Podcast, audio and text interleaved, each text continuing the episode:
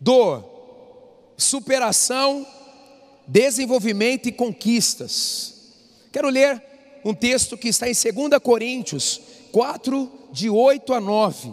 É um texto, um dos meus prediletos, porque é um texto de guerra, é um texto que nos ajuda a não parar, é um texto que traça a realidade da vida, mas ao mesmo tempo nos encoraja, nos empodera, nos move.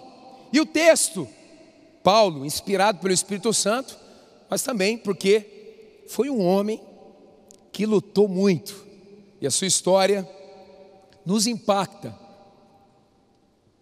Ele diz o seguinte: ele escreveu, de todos os lados somos pressionados, mas não desanimados. Ficamos perplexos, mas não desesperados. Somos perseguidos, mas não abandonados, abatidos, igreja da cidade, mas não, mas não, mas não, aleluia, aleluia. Eu me lembro, alguns dias atrás, eu estava em Taubaté à noite, e me chega a notícia de que o Fábio, um dos ministros dessa igreja, tinha falecido.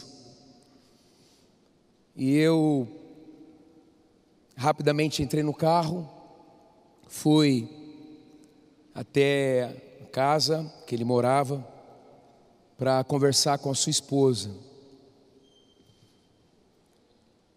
E quando eu entrei, a casa já estava cheia. Ela ficou olhando para mim, chorando e do jeito que ela pôde naquele momento, ela citou esse texto.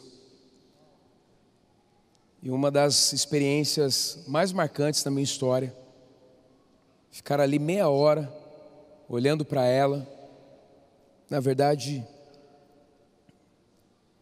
sem ter o que dizer. Mas o Espírito Santo é lindo e já estava confortando o seu coração. Não esqueça de orar pela Silvana. Tem dois meninos pequenininhos, mas a gente sabe que Deus está cumprindo esta palavra na vida dela. De todos os lados, nós somos pressionados. Pastor, me sinto tão pressionado. Bem-vindo ao planeta Terra.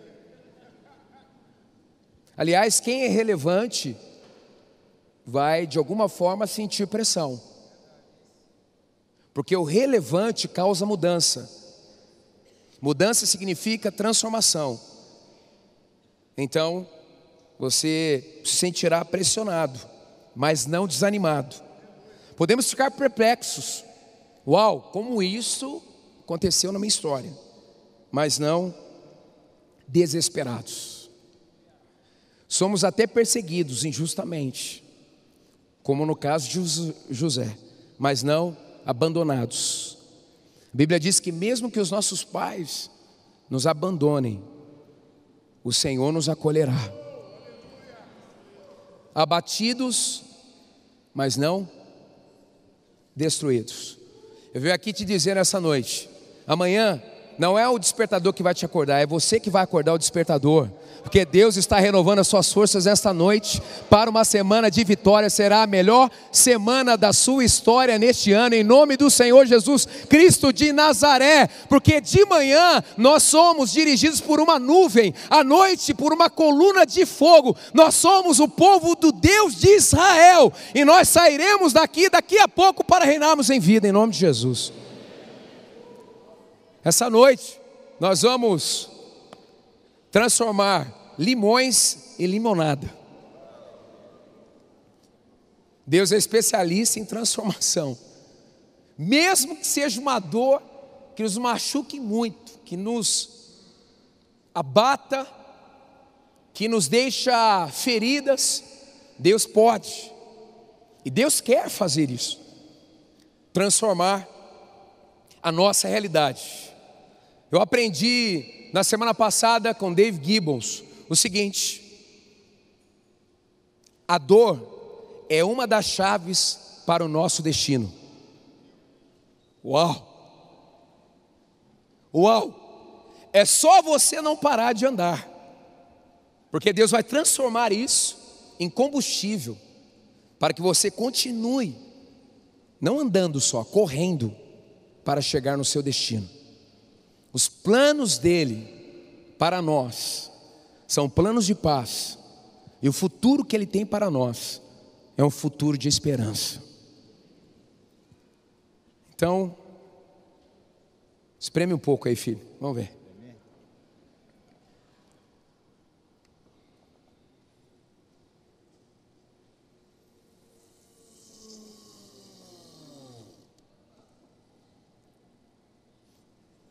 A dor sendo espremida aqui.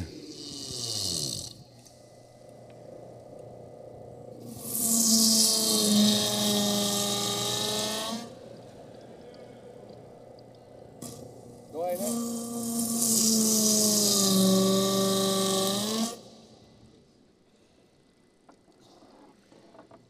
Vamos ver como ficou.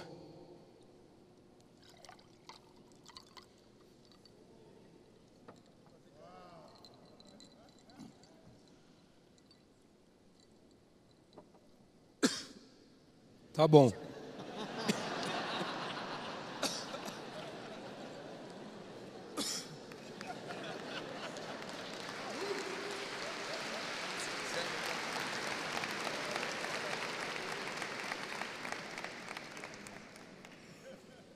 demais.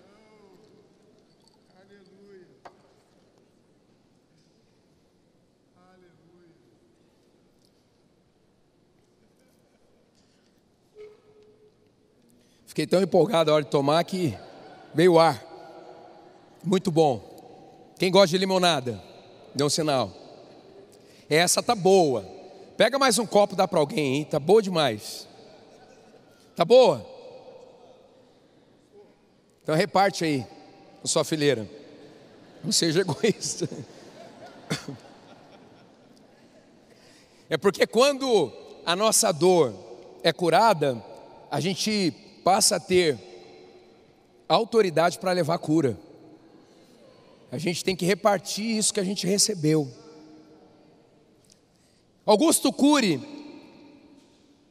um autor que eu gosto bastante também, ele disse o seguinte: deixe de ser vítima dos seus conflitos e passe a ser agente modificador de sua história.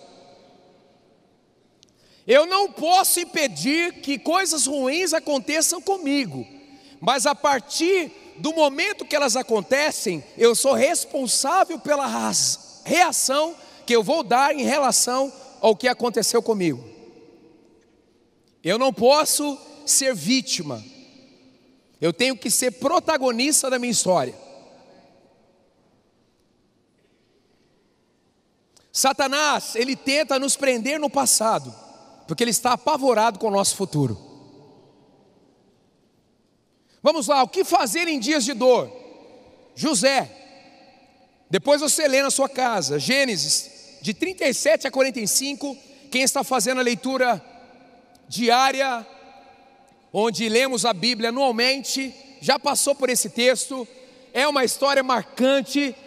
De novo eu li nessa semana, é surreal, são 20 anos de muito sofrimento até que José se torna vice-imperador do mundo.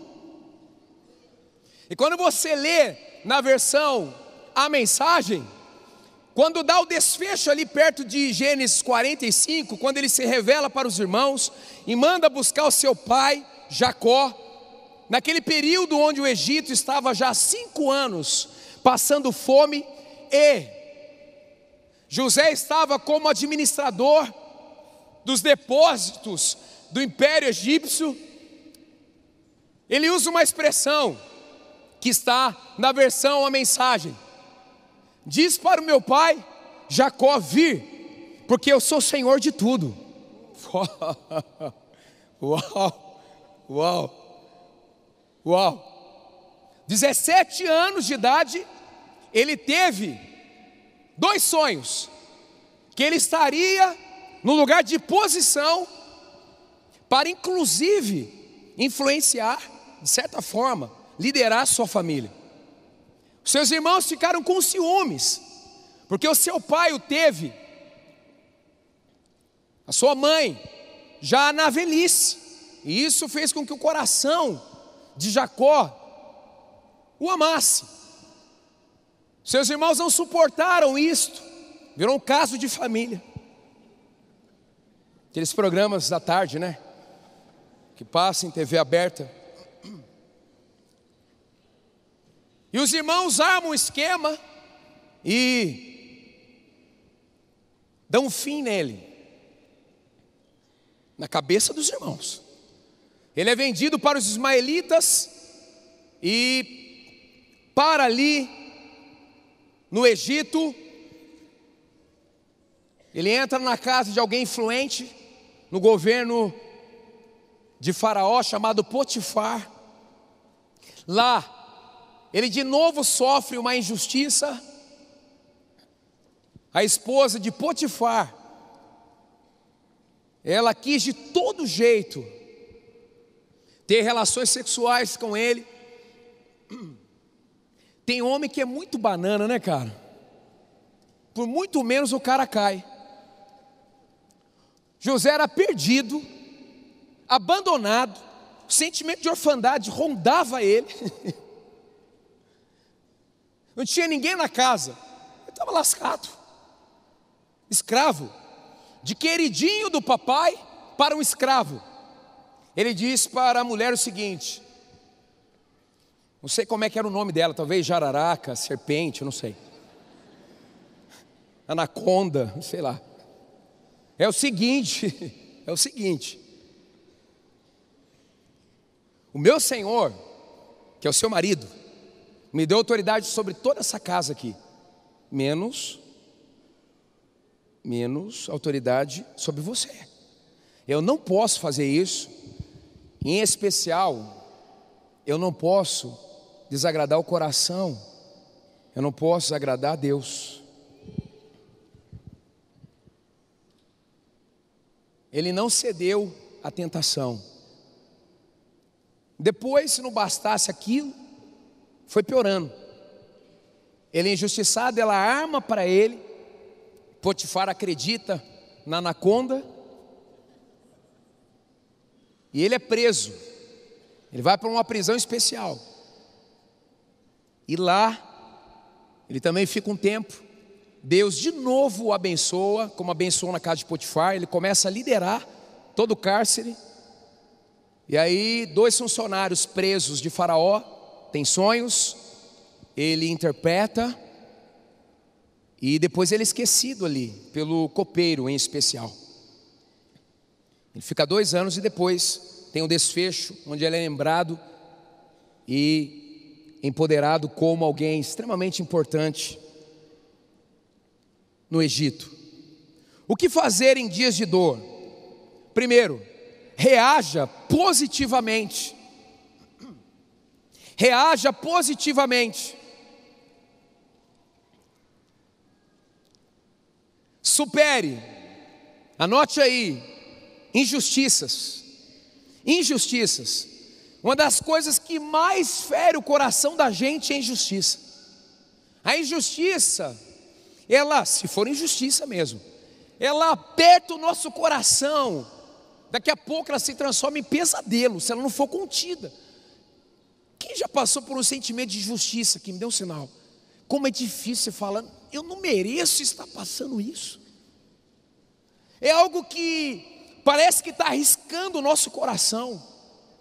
É uma pressão que traz até perturbação. É ruim demais passar por injustiça. E José passou por isso. Olha o texto, ora, Israel gostava mais de José do que qualquer outro filho, porque ele havia nascido em sua velhice, por isso mandou fazer para ele uma túnica longa. Quando seus irmãos viram que o pai gostava mais dele do que de qualquer outro filho. Odiaram-no e não conseguiam falar com ele, amigavelmente, era um bullying no nível hard. Ei, um toque aqui para os pais. Cuidado com a predileção de filho. Geralmente dá problema. Lá em casa, os dois dizem que eu sou o queridinho. Eu sou do meio. O do meio apanha do mais velho e apanha por causa da mais nova. Sem opção. Pensa no homem que apanhou com força. Eu também aprontava. E eu ficava no meio ali provocando também. Tinha que reagir. Mas na minha opinião, eu não sou o predileto. E soube lidar. Eu acho que eu sou mais responsável. o predileto não. E soube lidar com isso, mas a gente precisa. Porque às vezes a gente acaba não dando mais atenção para um filho por conta até da personalidade. Cuidado. Mas reagir positivamente em relação à dor é superar as injustiças. Olha que frase que veio ao meu coração: as pessoas não se importam com você até que você comece a fazer algo grande.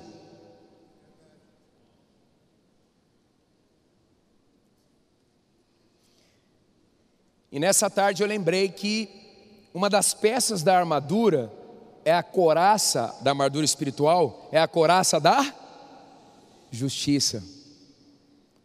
Então você tem um Deus que te justifica, e Ele está sabendo o que está acontecendo com você qual reações que você está tendo, como você está se sentindo prejudicado por causa dessa injustiça. Uma outra coisa, supere mudanças. Reaja positivamente superando as mudanças. Quando os mercadores ismaelitas de Midian se aproximaram, seus irmãos tiraram José do poço e o venderam por 20 peças de prata aos ismaelitas, que o levaram para o Egito. Você sabia que José é um tipo de Jesus, né? Interessante. Tem uma tipificação do que aconteceu com Jesus na história de José. Na verdade, os irmãos queriam matá-lo. Rubem, o irmão mais velho, a consciência vem, ele tenta começar a administrar o conflito para que a morte não acontecesse, o homicídio. Então, um dos processos que podem instalar dor em nós é o processo de mudança. A perda de um emprego, a mudança forçada para uma outra cidade, o próprio luto, a perda de alguém importante, de forma repentina, algo que te acontece de forma abrupta. Esse deslocamento pode gerar dor. Se não soubermos trabalhar isso, acessando o consolo de Deus, a gente pode ficar paralisado nesse estágio de mudança e a gente pode passar daquele momento com um impacto negativo, onde nunca mais seremos os mesmos até que haja uma interferência. Quando a nossa vida está nas mãos de Deus, e as mudanças ativam o crescimento, nos lançam para novas oportunidades e amadurecimento. A mudança nesse sentido é um deslocamento para novas e melhores experiências. Quando Deus pediu para Abraão, por exemplo, se deslocar, ele não sabia exatamente os desdobramentos daquela viagem, mas ele sabia quem estaria com ele. Supere também as perdas. Supere as perdas. Quando o Senhor ouviu o que a sua mulher lhe disse, foi assim que seu escravo me tratou. Aqui, aquela trama da mulher de Potifar. Potifar ficou indignado, mandou buscar José e o lançou na prisão em que eram postos os prisioneiros do rei. José ficou na prisão. Pastor Ian, não sei se você já percebeu, quando, enfim, há um desfecho na história de José, e ele de uma forma surreal, é colocado como vice-imperador da maior nação e império do mundo. Na verdade, a competência para administrar ele recebeu anteriormente. Ele não só estava curtindo uma dor, estava sendo preparado. Ele conseguiu habilidades para administrar, porque antes ele era um filhinho de papai. Depois ele começou a ter que trabalhar. Ei, deixa eu dizer uma coisa. Quem é pai de menino aqui? Me dá um sinal. Pai de menino. Olha, o menino, ele tem que ser criado direitinho, tá? Trabalhador. O menino, inclusive, se der, se não por forças maiores, tem que servir o exército, a marinha, a aeronáutica. Tá bom? E para as mamães, o menino vai e vai sair de lá vivo, tá? Vai sair melhor. Porque se não aprender com 17, 18 anos, vai ter que aprender depois. Então, aparentemente, ele estava sofrendo ali justamente na prisão, mas ele ganhou o know-how de administração. Depois ele foi para outra prisão de prisioneiros especiais ter um MBA em administração. Quando Faraó diz: José, você interpretou os sonhos que eu tive, sete anos de fartura, sete anos de escassez. Você está me dizendo que Deus está te dizendo para que possamos, nesses sete anos de fartura, enchermos os celeiros de uma forma hábil, sábia, customizada. Quando você me disse isso, ao nos dizer isso, Faraó olhou para os seus trabalhadores, os seus conselheiros e disse: Não há ninguém melhor para administrar que não seja esse José. Mas José, quando ouviu aquilo, não ficou assustado, porque ele não estava só curtindo a dor, ele estava sendo preparado para o seu destino. Aleluia, aleluia, porque Deus não despreza uma dor, aquilo que o diabo acha que é para nossa destruição, é fertilizante para o nosso destino. Nesta noite, como profeta de Deus, eu quero te dizer que você tem condições em Deus de sair desse sofrimento, ao invés de murmuração, adoração, e você celebrará ainda este ano vitórias, milagres e conquistas em nome do Senhor Jesus.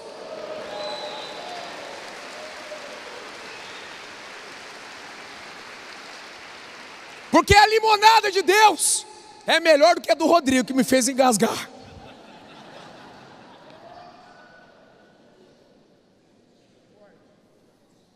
Aleluia! Quantos estão comigo? Não seja governado pelo que já foi. Não seja governado por aquilo que já foi. Ah, mas em 1925 eu sofri um abuso. Eu também sofri abusos, sexuais inclusive. Me afetou muito, até hoje. Mas, uma ferida fechada pode se transformar no ministério, no ministério aberto. A cicatriz revela a minha fragilidade, mas é um espaço para que o poder de Deus se aperfeiçoe em mim. Porque até Jesus tem cicatriz. Porque não tem como passar esse, nesse mundo sem cicatriz. Depois de ressurreto, Jesus disse para Tomé: Tomé, tá difícil, hein? Olha aqui as marcas. Até Jesus, com o corpo glorificado, manteve as cicatrizes. Ou seja, gente, as cicatrizes, até quando você escolhe errado, Deus tem poder de reverter isso e transformar em upgrade, em unção, em patente nova e maior. em aprimoramento, em experiência, em maturidade, em crescimento.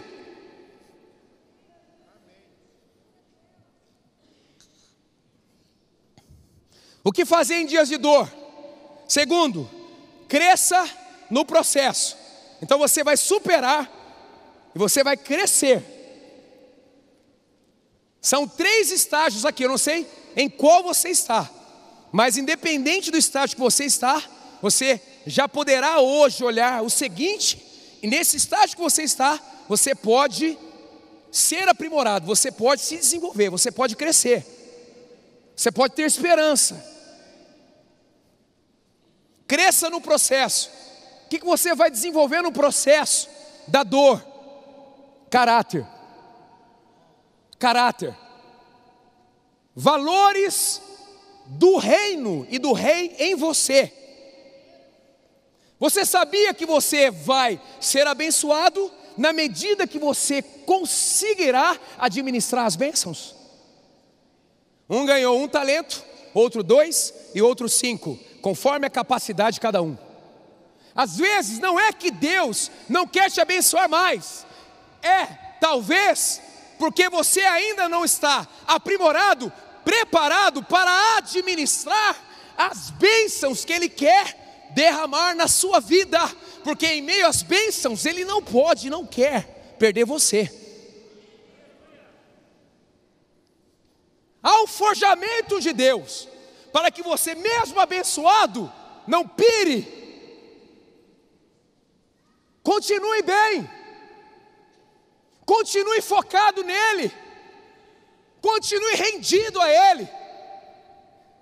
Você sabia que em Atos tem uma hora que Saulo se converte e se transforma em Paulo, um homem cheio do Espírito Santo. Parece que Paulo carregava uma potestade que perseguia, liberava a perseguição para a igreja.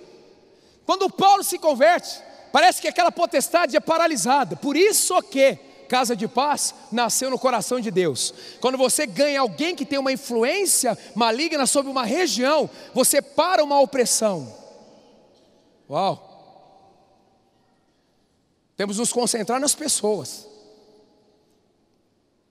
Quando Paulo então se converte, é um momento na história em Atos que a igreja cresce sem perseguição.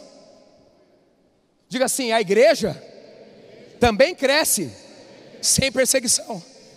Ou seja, nós também podemos crescer em meio às bênçãos, não só na dificuldade. Caráter, Gênesis 39, 9 e 10, quando ele diz para aquela mulher. José diz para aquela mulher: caráter é o que você é quando ninguém está te vendo.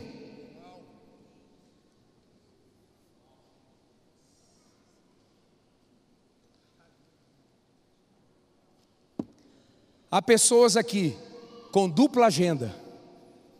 Você é uma pessoa bomba, está prestes a ser detonado ou se detonar.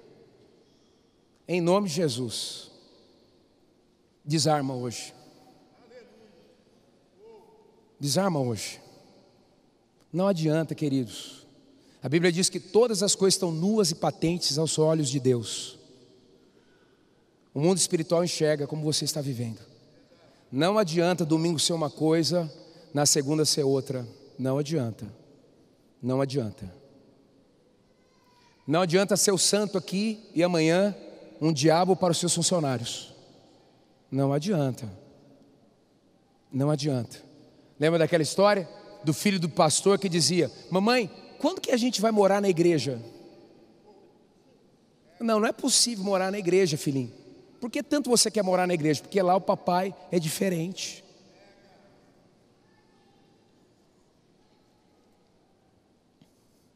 Não é a Celebração de domingo que mede a minha espiritualidade.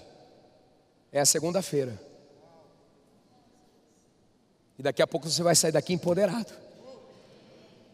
Aqui é lugar de arrependimento, querido.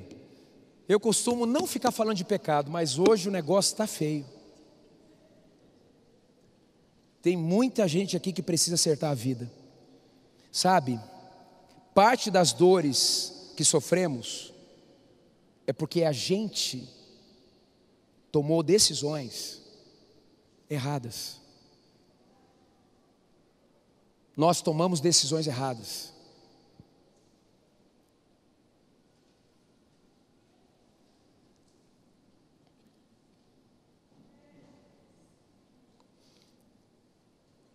Olha só, Deus não desperdiça a nossa dor. Suas raízes estão cada vez mais profundas para que você consiga sustentar o tamanho da árvore que será. A dor pode te preparar para não perder o foco em dias de bênçãos. Desenvolva também coragem. Desenvolva coragem. Lá no finalzinho, no desfecho da história dele, ele diz o seguinte: para o copeiro, copeiro, quando tudo estiver indo bem, porque a interpretação era que o copeiro seria restituído para o lugar dele. Lembre-se de mim, seja bondoso comigo. Fale de mim, ó Faraó, ó coragem. E tire-me desta prisão, pois fui trazido à força da terra dos hebreus. Olha, mesmo em meio à dor, ele não ficou louco. Ele não perdeu a consciência. Ele tinha sua mente renovada constantemente. Porque não são as circunstâncias que devem nos moldar simplesmente, ou nos influenciar. O nosso mundo interior precisa ser a nossa maior influência. Fale de mim ao Faraó e tire-me desta prisão, pois fui trazido à força à terra dos hebreus, e também aqui nada fiz para ser jogado nesse calabouço. Pronto, acabou. É assim. Eu não mereço estar aqui, não vou ficar paralisado, não vou ficar revoltado, mas ao mesmo tempo eu tenho consciência de quem eu sou. Tem, quem tem consciência de quem é, nunca fica paralisado na sua dor, porque a sua identidade está direcionada ao seu destino. A dor ela é passageira. Ousadia, intrepidez e garra são marcas daqueles que conhecem a Deus e sabem que são mais que vencedores por meio de Cristo Jesus. Não existe solução sem enfrentamento. Como que uma situação é resolvida? Quando você decide enfrentar. Queridos, parte da dor também que a gente tem na nossa história é porque a gente se sente ameaçado por uma situação e não decide resolver. Tem que resolver. A procrastinação, em alguns contextos, é a irmã mais próxima do sofrimento, da dor. Você tem que resolver. Tem um problema na família, tem que resolver. Tem um problema no casamento, tem que resolver. Tem um problema nas finanças, tem que resolver. Na empresa, tem que resolver. No ministério, tem que resolver. Porque você não foi feito por Deus para sofrer.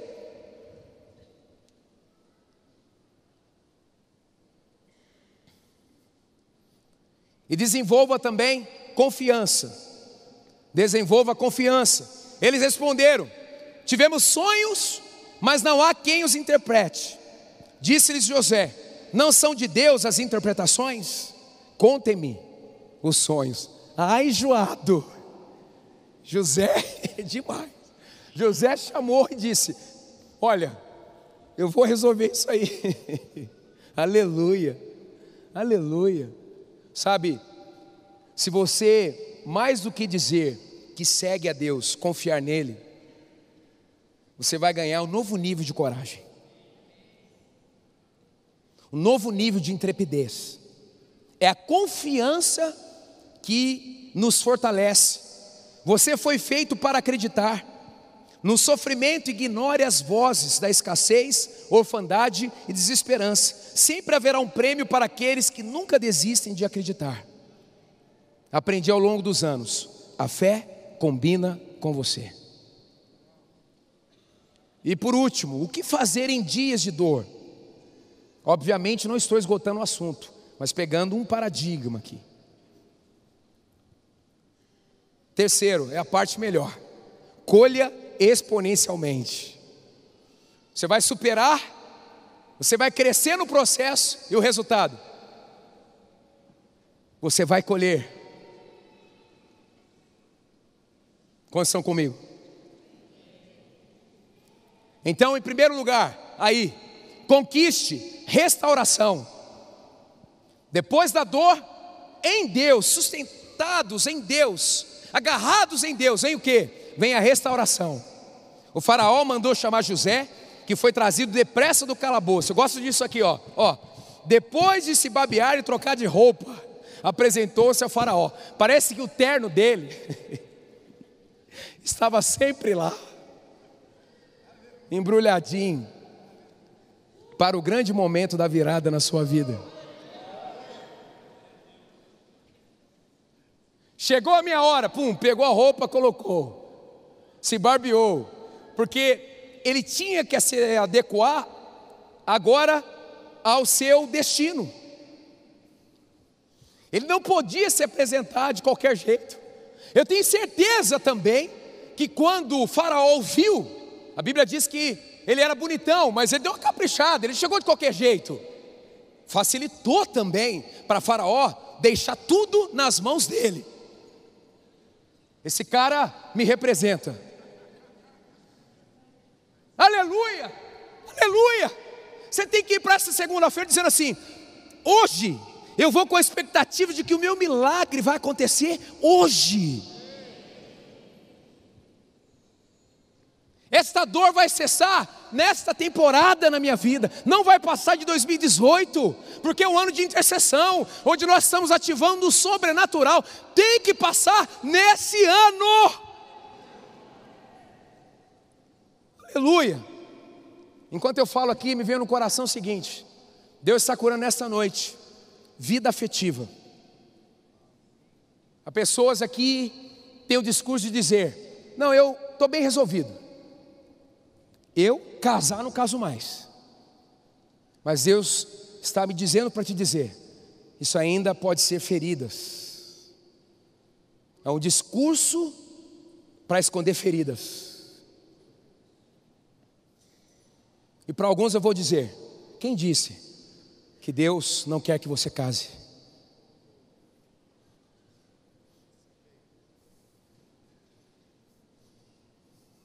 Eu vi algumas mulheres sorrindo. Poucos homens sorrindo, mas muitas mulheres sorrindo. Elas se animam mais.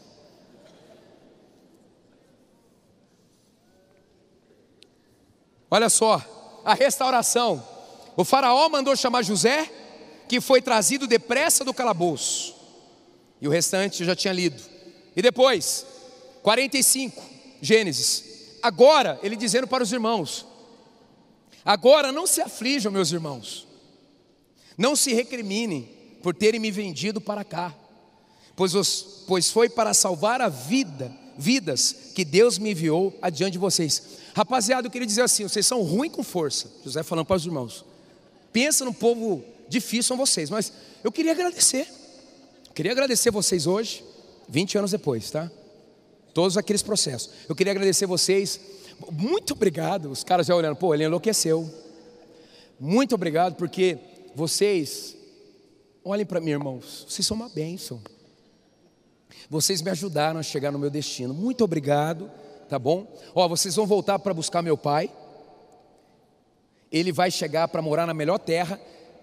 E José falou isso antes de Faraó dizer qual terra seria. Faraó concordou com aquilo que José já tinha se adiantado. Quer dizer, José mandava mesmo. Vai buscar o pai e olha só, não se culpem no caminho, porque eu estou bem. Eu estou bem, dá um, uma olhada no look. Entendeu?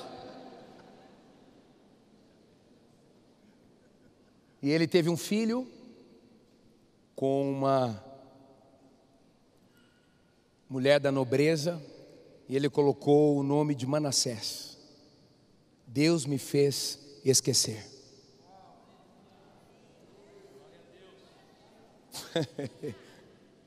Aleluia. É isso que Deus quer fazer na sua vida. A restauração fez com que José recebesse uma ficha limpa, fosse solto e continuasse na rota do seu destino. Deus é especialista em restaurar o que danificou, seu amor supera o tempo, as circunstâncias e até a nossa resiliência. Não permita que as suas frustrações distanciem você de Deus. Distanciem você de Deus. Mário Rui Boto disse isso aqui domingo passado à noite. Você não pode ficar longe daquele que é a solução. Conquiste também a restituição. Restituição. Disse, pois, o faraó José: Você terá o comando de meu palácio, todo o meu povo se sujeitará às suas ordens, somente em relação ao trono serei maior que você. Em seguida, o faraó tirou o dedo do dedo o seu anel selo e o colocou no dedo de José. Mandou-o vestir linho fino e colocou uma corrente de ouro em seu pescoço. Uau! Uau! Jó foi restaurado, ele passou a ter um tempo onde voltou a, voltou a ter saúde, mas ele também foi restituído, e a Bíblia diz que ele recebeu sete mais do que ele perdeu sete vezes mais. Quando o ciclo da dor termina, não somos só restaurados, somos restituídos. Enquanto a restauração traz de volta o que perdemos, a restituição é o prêmio da confiança em Deus em dias difíceis. José não só ganhou a tão sonhada liberdade, ele ganhou o reino. E por último, conquiste frutificação. Frutificação. O rei mandou soltá-lo, o governante dos povos o libertou. O salmista, falando sobre a história de José, ele o constituiu senhor de seu palácio e administrador de todos os seus bens, para instruir os seus oficiais, como desejasse ensinar sabedoria às autoridades do rei. Então Israel foi para o Egito. Em Hebreus 11, 22, a galeria dos heróis da fé. Pela fé, José, no fim da vida, fez menção do êxodo dos israelitas do Egito e deu instruções acerca dos seus próprios ossos. A dor é uma das chaves para o nosso destino. Você não foi feito para simplesmente passar pela vida. Você foi criado para influenciar permanentemente as pessoas ao seu redor. Legado é mais do que não ser esquecido. Legado é promover mudanças históricas e determinantes. Eu queria concluir lendo o Salmo 69, 29 e 30. Tira um pouquinho o foco da sua dor e ouça isso de Deus para o seu coração. Estou ferido e com dor. Dá-me um lugar onde posso me curar e respirar fresco. Que eu grite o nome de Deus com uma canção de louvor. Que eu conte suas grandezas num hino de gratidão.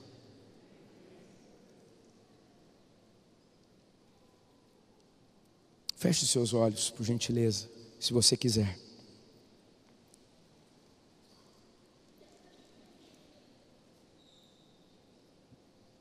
O amor de Jesus por você é maior do que a dor que você está sentindo.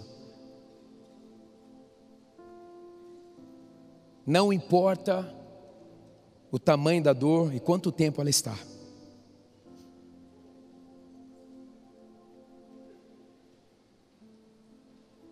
Jesus, ele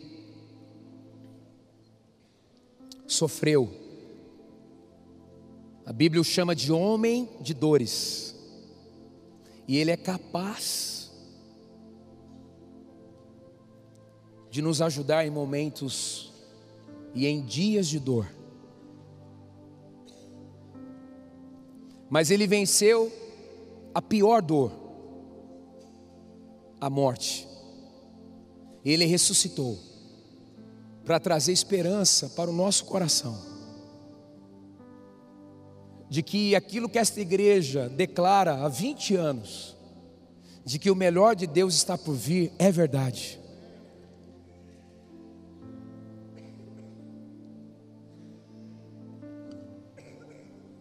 Eu me considero um homem de dores. Já sofri muito. Coisas que eu nunca imaginei sofrer. Apesar de ter crescido num ambiente cristão, eu tenho marcas profundas. Mas Jesus, que é especialista na superação da dor, sempre me acolheu, sempre segurou na minha mão. Também passei por depressão, tentei desistir de tudo, mas Ele sempre estava lá. E todas as vezes que eu acessei, eu passei para a próxima fase. Esse Jesus está aqui nesta noite. Sabe, eu não quero ser simplista aqui.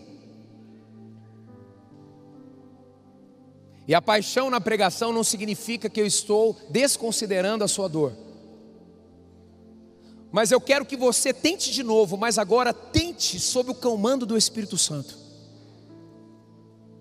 Faça o que já fez, mas agora sobre e sob o poder do céu sobre a sua vida.